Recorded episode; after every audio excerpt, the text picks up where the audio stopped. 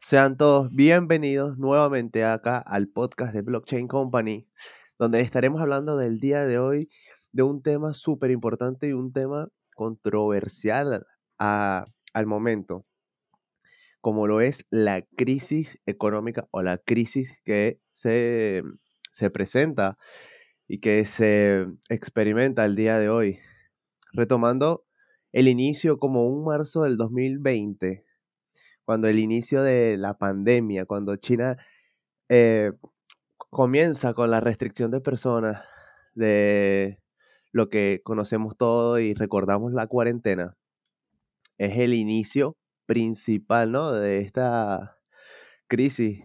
Y bueno, conmigo me acompaña el experto, la persona que sabe de esto, mi compañero Harold Izaguirre. ¿Qué tal? ¿Qué tal? Bien, bien. Bueno, este, experto es una palabra algo fuerte, ¿no? Pero vamos a, a, tomar de la palabra. Conmigo está mi querido socio Jesús, ahora que nos está acompañando en el podcast. Y eh, excelente apertura porque eh, eh, para este año 2022, que mucha gente tenía muchas ilusiones de que iba a ser un buen año, que esperemos que sí, pero se aproxima un cataclismo estilo dominó que hará que eh, la economía en general retumbe, ¿no es así, Jesús? Sí, exactamente. Este año tenía, tiene las expectativas, ¿no? De, que se ha ido recuperando de este efecto dominó de crisis, de procesos económicos, de salir de la cuarentena. Y nada, que el, todo inició de ese marzo del 2020, ¿no? Ese, ese crisis, esa crisis eh, que nadie vio venir. No, la verdad es que eh, el, tema es bastante complejo porque eh, a medida que comenzó la expansión, o sea, si empezamos en el inicio, cuando, cuando ya los países, la gran mayoría tenían el COVID, ¿no? Y comenzó la cuarentena, lo que sucedió fue que había muchas restricciones al momento de enviar los productos ¿ok? Vía marítima, que es, eh, el, por decirlo así, la forma de envíos más famosa y la más eh, eficiente del la mundo, más la, más, la más grande del mundo, cuando no solamente por mar, sino también por tierra y por, y por aire, la suspendieron, comenzó así, por, vamos a decirlo, la primera fase del el cataclismo de la crisis, porque a los productos no llegara a tiempo, hizo que haya muy poco stock en muchos productos, ¿ok? Y eso a su vez hizo que las personas que no podían comprarlo comenzaran a revender algunos productos a precios más altos. Pero eso solamente fue, por decirlo así, la base del primer problema de, esta crisis que vamos a comenzar a vivir. Ok, bueno, tomándote la idea, como habías dicho, que sí, el, la vía marítima es el el modo de transporte más grande y masivo, ¿no? De, las industrias para el transporte de implementos, de, paquetes y de container.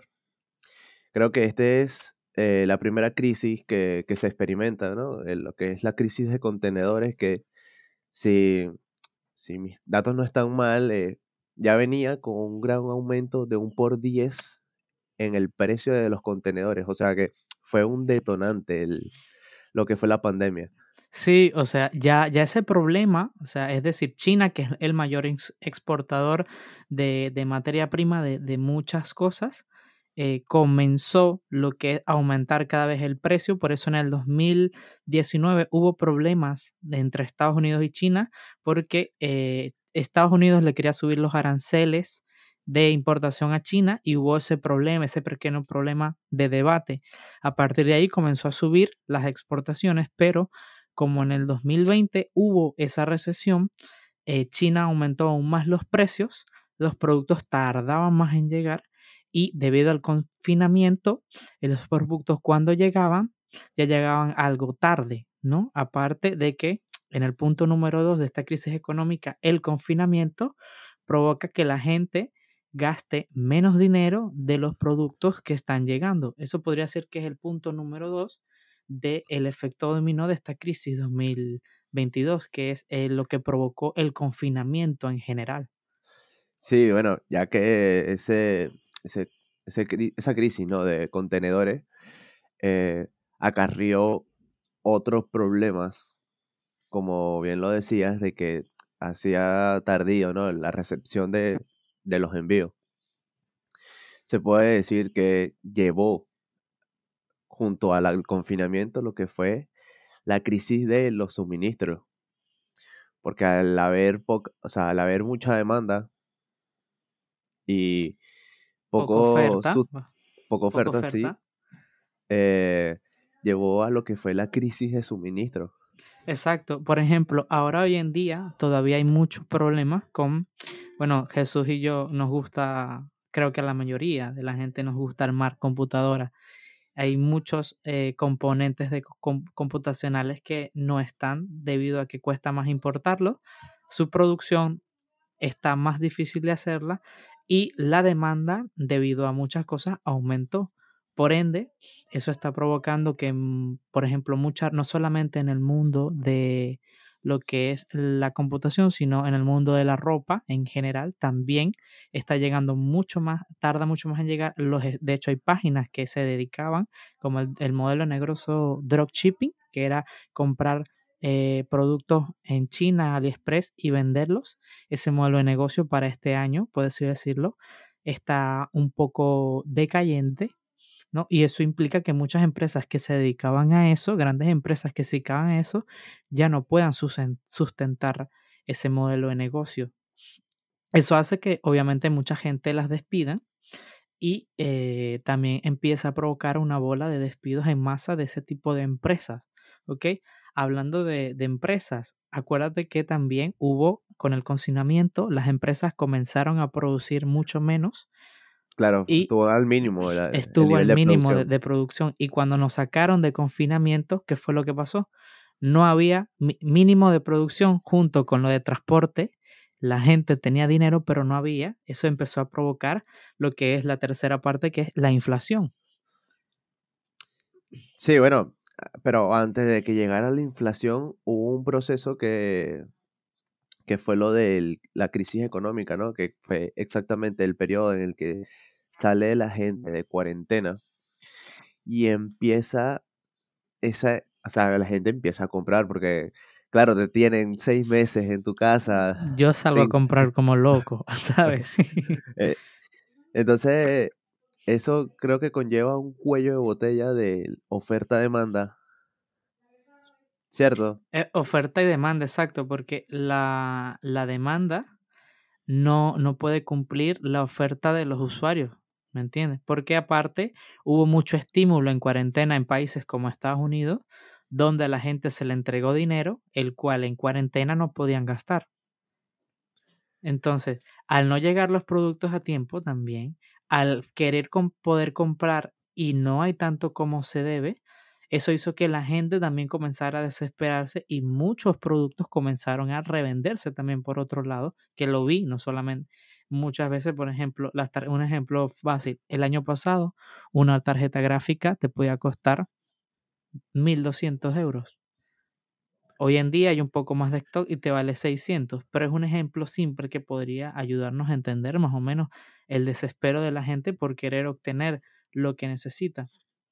Sí, claro, y que lo, de lo que hablábamos en la crisis anterior, lo que era la crisis, lo que era la crisis del suministro, de que obviamente se quedaban sin stock, las empresas trabajando con el mínimo, la gente con dinero, porque eh, los gobiernos inyectaron dinero en la economía porque ciertamente se sabe que eh, da miedo que la economía se pare.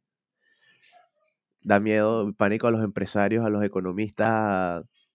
A quien sea, a quien sea, dentro, dentro de una economía estable, el dinero tiene que estar circulando. De hecho, es una de las leyes básicas de los bancos el dinero siempre está circulando, siempre se presta, siempre hay tasas de intereses y por ende hay una economía teóricamente estable. ¿Qué es lo que pasa?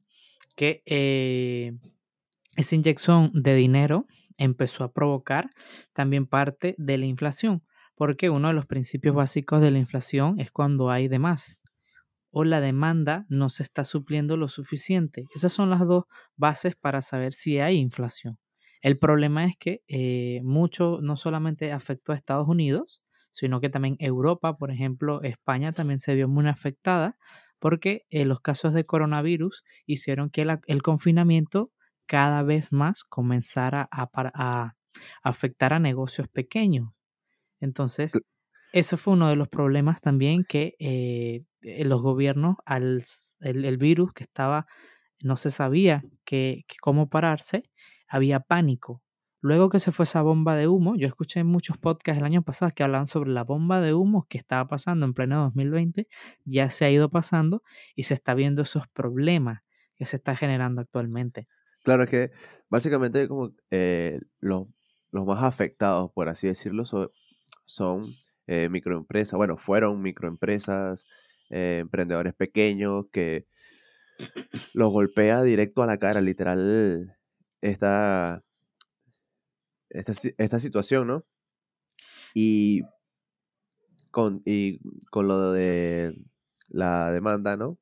Que estabas comentando, es también importante recalcar en esta parte de la crisis económica, de oferta y demanda, de que cuando sale la gente ya del confinamiento, empieza la compra desmedida. Masiva, masiva, compra masiva.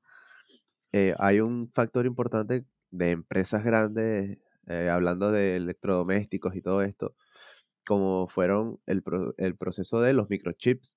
Eh, recordemos el proceso que Apple postergó su, su lanzamiento del iPhone 13 porque no, había, no, había, para crear.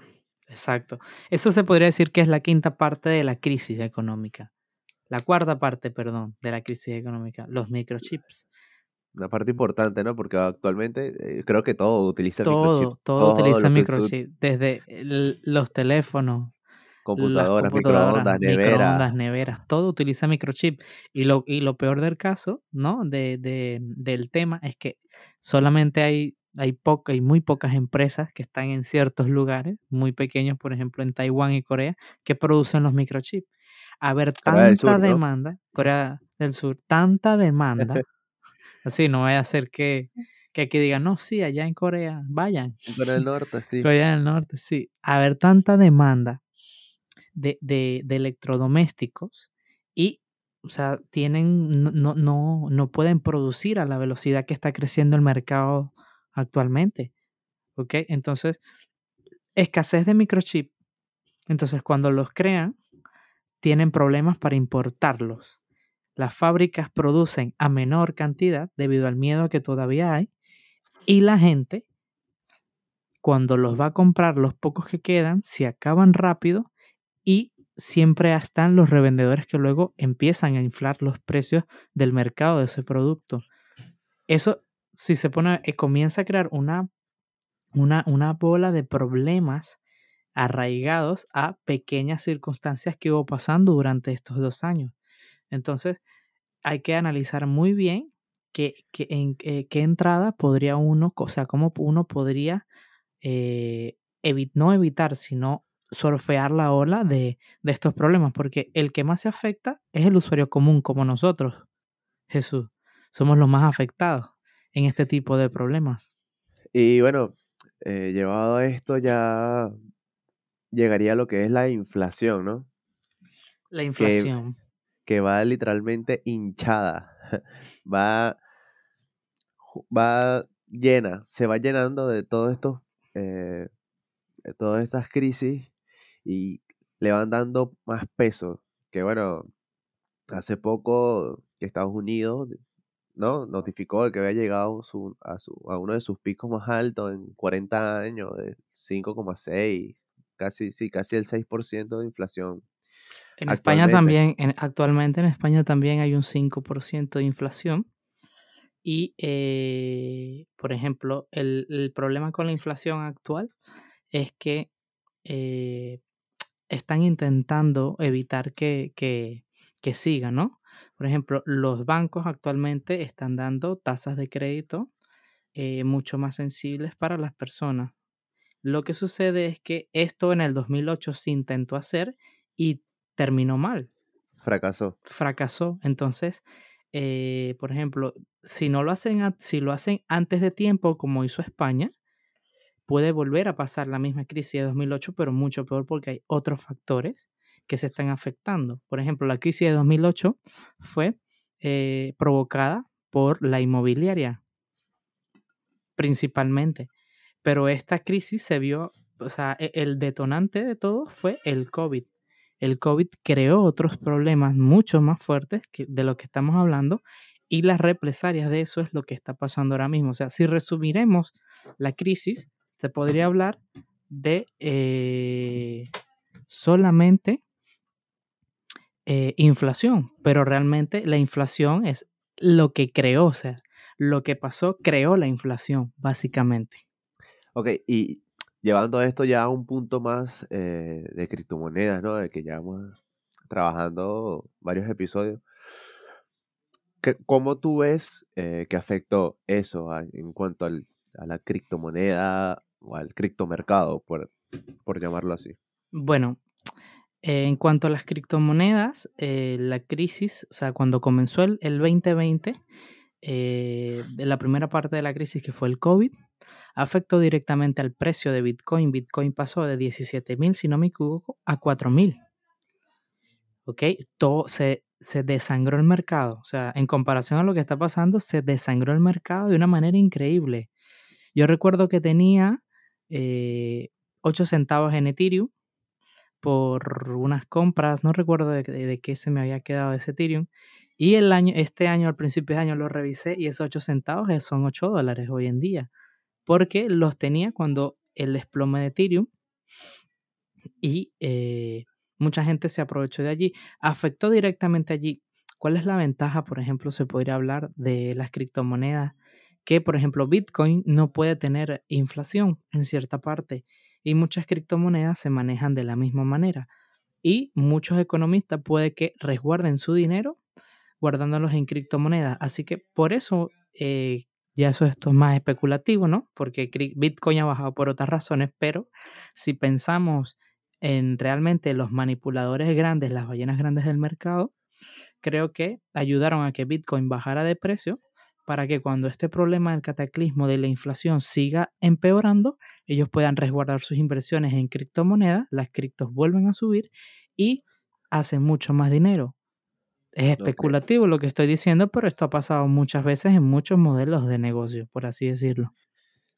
Entonces, eh, en el proceso de, de la reconstrucción de la economía, porque básicamente eso fue un quiebre en eh, menos de dos años, o sea, en dos años más o menos. Sí, en menos de dos años, a, final del 2020 eh, se sufrieron, ¿no? Se sufrió el, como la bajada. Se sintió el bajón económico.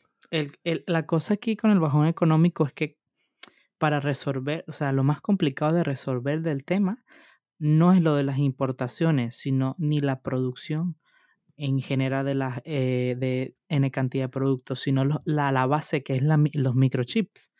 Ese problema de los microchips, hay muchas empresas que están invirtiendo grandes cantidades de dinero en poderlos crear. ¿Qué podemos hacer otro podcast hablando de eh, cómo funcionan esas empresas y por qué es tan difícil crearlas? Porque ustedes pensarán, ok, ¿por qué las grandes empresas como Intel y que están interesadas en crear microchips no tienen su propia empresa de microchips porque es complicado crearlas, requieren mucho tiempo y requieren mucha inversión. y por ende, gente, gente capacitada. que hay pocos. A pesar de que es muy demandante, o sea, muy demandante eh, e, ese, ese modelo de negocio, hay pocos porque es muy difícil. Es como que hay astronautas, no hay, o sea, no hay muchos astronautas en la Tierra, ¿sabes? Es increíble la carrera, pero no hay, no hay muchos. Lo mismo pasa con ese tipo de, carreras. Entonces, eh, ahorita en lo que el Bitcoin, a Bitcoin se trata, esa, ¿crees que se vea eh, el reflejo de lo que fueron estos dos años anteriores? Mm, voy a poner como la, la mis universos. ¿Me repites la pregunta, por favor? que, sí, o sea, a tu criterio, ¿no? Al final es a tu criterio y especulativo mm. de, ¿tú crees que actualmente el mercado sea el reflejo de los dos años anteriores. No, el mercado de las criptomonedas ya tuvo su problema cuando empezó a pasar los problemas económicos. Lo que está pasando ahora con, Bitcoin es que eh, hay muchos eh, lugares del mundo que le están poniendo la bota, ¿ok? Muchas leyes ahora, sobre todo en Rusia y China, que están prohibiendo en parte la minería y muchas exchanges. Y eh, ha habido importantes estafas en el mundo de las criptomonedas este año debido a la gran subida y eso provocó pánico en el mercado. Sin embargo, lo que sí va a pasar es que en, la época cuando se, el año 2020 se, hubo un desplome económico en base a las acciones de las empresas en general y eso a su vez afectó a Bitcoin, lo cual teóricamente Bitcoin se creó para que cuando sucedieran esos problemas la gente estuviese donde resguardarse, pero ese pánico afectó ahora al mundo de las criptomonedas, a Bitcoin en general. Lo que creo que pienso que va a pasar es que como ya la gente está un poco más informada, eh, cuando sí esas, muchas empresas van a bajar mucho de valor y van a haber un resguardo, por así decirlo, en, no, no en Bitcoin, pero puede que en otras criptomonedas que tengan un buen proyecto que ayuda a que la gente siga invirtiendo allí. Sin embargo, Bitcoin no va a desaparecer ni se va a desplomar al punto donde, donde, donde no funcione. Esto, esto ha pasado muchas veces y creo yo, sinceramente, que eh, va a haber varias subidas intercaladas de, eh, en el precio de las criptomonedas, pero va a seguir en bajada, o sea, estamos en un mercado bajista. En los mercados bajistas tienen lo que es eh, retrocesos pequeños, por ejemplo, en, en, en, trading técnico como tal, este, eso se llama pullback, un pullback, un regreso. Entonces va a haber muchos pullbacks del mercado grandes, porque es un mercado que tiene mucho dinero de por medio, pero en sí no hay un indicativo de que la tendencia bajista eh, se rompa en, este largo, en este largo corto de plazo. Y bueno, eh, volviendo un poco a, a, la inflación. A la crisis. A la crisis de parte de la inflación, yo creo que también se vio afectado por el hecho de que grandes cantidades de empresas eh, tuvieron que despedir, ¿no? A empleados. A empleados, la plantilla se redujo. Este proceso llevó a mucha gente al desempleo, ¿sí? Y eh, lo que comentabas, de que los bancos centrales empezaron a inyectar dinero en la economía. Empezaron a... Solo el 20% del dinero impreso en la historia se invirtió en el año 2020. Imagínate la cantidad de dinero que se imprimió. Llevó, lleva, ¿no? Más dinero haya, más compra. Pero mientras más compra, eh, si no hay... Exacto. O sea, entre más dinero, entre más dinero más quieres comprar. Pero como no hay para comprar, e, es, como un ejemplo. Es, es, es como si yo, yo vendiera Vamos a suponer que yo estoy vendiendo estos potecitos. Ah, ya, ya traje ejemplos. Porque yo muchas veces doy ejemplos, pero no hay. Como los ejemplos de los vasos, ¿te acuerdas? Claro, claro. Este es un ejemplo real. Mira. E, una botellita pequeña. Una yo vendo estas botellitas pequeñas y las vendo a 3 dólares. ¿Ok? Viene, pero solamente tengo 12. Porque el fabricante no pudo traerme más. Porque la materia prima no le llegó de China a tiempo y solamente pudo producir una cantidad y yo estaba dentro de esa lista y a mí en vez de entregarme tres docenas me entregó una. Pero tengo en mi lista de espera, no tengo a 12 personas, tengo a 30. ¿Qué tengo que hacer? Y aparte me llegó más costoso porque la materia, al no llegar la materia prima tuvo que pagar un precio más por la importación de ese producto hasta que llegara a mí. El coste de producción aumentó y a mí me diera un, costo más grande y solo me llegan 12. ¿Qué voy a hacer yo? Tengo dos opciones. O vendo el chiringuito? O cierro, o vendo otro producto, pero no, o vendo. Tengo que subir, de por sí tengo que subir un poco más el precio. ¿Por qué? Porque me llegó más caro y eso quiere decir que tengo que subirlo un poquito más para tener un profit adecuado en base a la inversión que hice por este producto. Exacto, y pagar las cosas que tenga que hacer en base al producto que me llegó. A su vez, a haber un poco y saber que quedan pocos y que hay muchas personas que a lo mejor eh, lo, lo quieren, puedo subirle un poco más debido a que está más valorizado en el mercado actualmente porque no hay tantos y va a tardar en llegar y la gente que de verdad lo quiera va a pagar por ello. no, y también teniendo, y disculpa que te interrumpa, pero también teniendo en cuenta de que posiblemente eh, ese, ese problema siga, ¿no? Y puedes pensar en el futuro como, tu, como es tu producto, puedes pensar en, no, también tengo que subirle un poco más porque la siguiente vez que me llegue... Puede que llegue más caro. Exactamente. Porque el problema no está, o sea, como por decirlo, el problema no se va a solucionar mañana. Entonces, eso va a seguir. A lo mejor no hay uno, o sea, por darte un ejemplo, no va a haber una inflación al nivel de países donde la inflación supera el 30% anual. ¿Sabes de qué países estamos hablando? Pero, eh, sí, pero eh, Venezuela. Venezuela, este, sin caer aquí en debate, ¿no?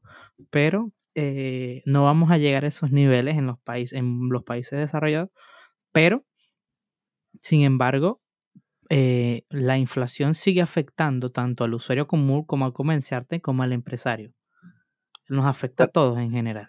Claro, y yo creo, y, bueno, creo no, los bancos eh, teniendo en cuenta este, estos datos y teniendo en cuenta cómo, cómo se veía ¿no? la cosa, eh, empezaron a aplicar lo que fueron los tipos de intereses, aumentar los tipos de intereses para buscar contrarrestar y eh, reducir ¿no? la, la inflación.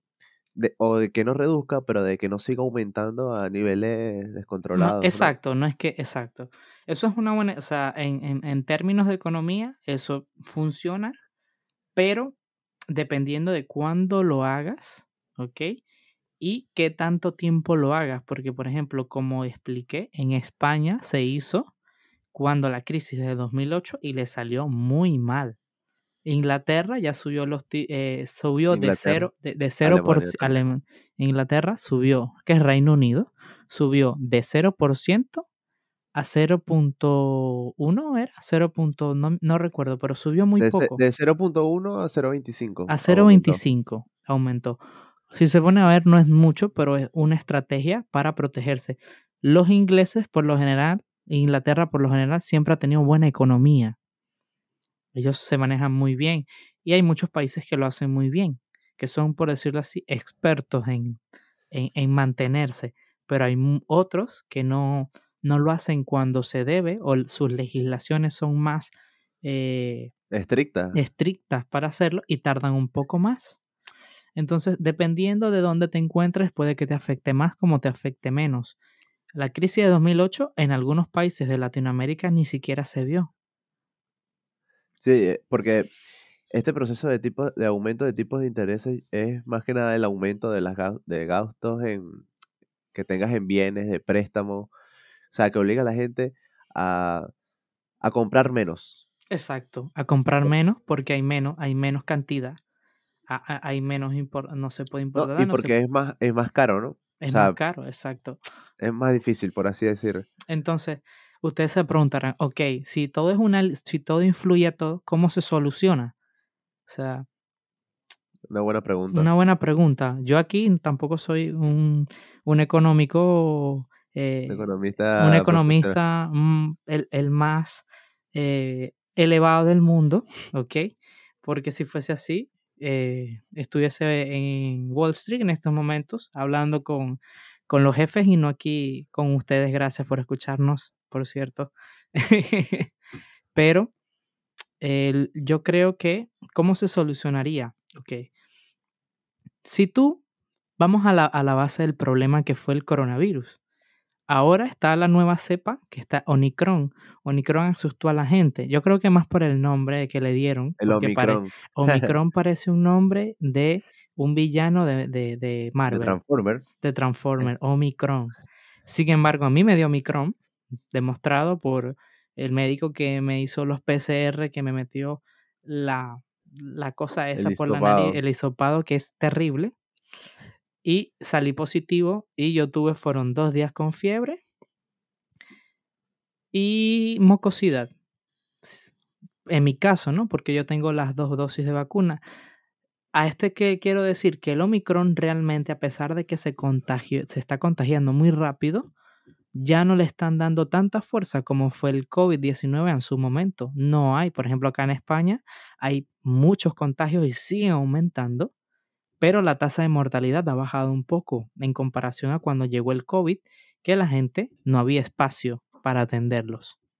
Entonces, por, vamos a darnos el origen del problema, un poco de respiro. Omicron no afectó tanto como el COVID en cierta parte, pero eh, las empresas a lo mejor se animen a producir un poco más.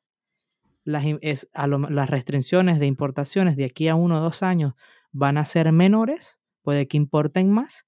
Y finalmente hay que invertir. Lo más complicado de resolver es el problema de los microchips.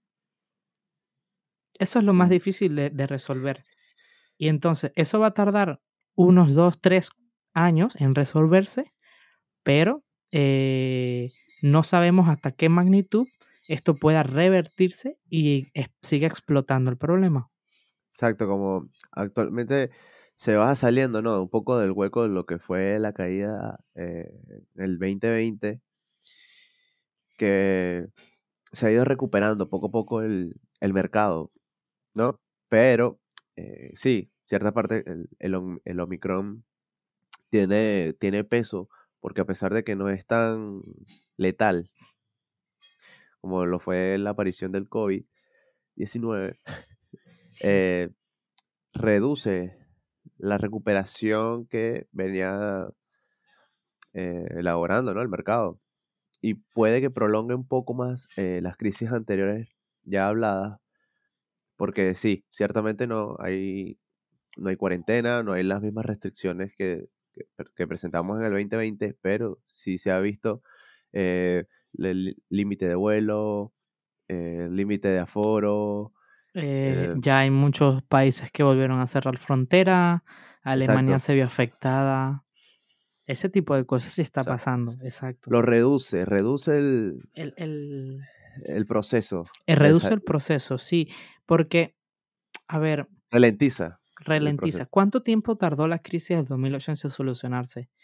Casi 10 años casi 10 años. En el 2011-12 todavía se veía mucha, mucho problema, sobre todo en España y en ese tipo, eh, la crisis de 2008. Sin embargo, se dice, muchos economistas famosos han dicho que la crisis que se viene para estos años va a ser mucho más fuerte porque hay muchas más cosas implicadas.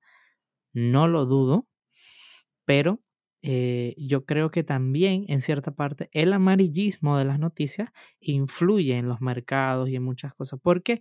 Porque a pesar, si es cierto que eh, hay problemas en eso, sin embargo, las empresas más grandes del mundo, como puede ser Apple, como puede ser eh, Microsoft, como puede ser el mismo Xiaomi ahora que también está con lo de los teléfonos, ellos seguramente ya están trabajando en solucionar el problema de los microchips. ¿Por qué? Porque ellos no van a dejar que su negocio se caiga debido a ese problema.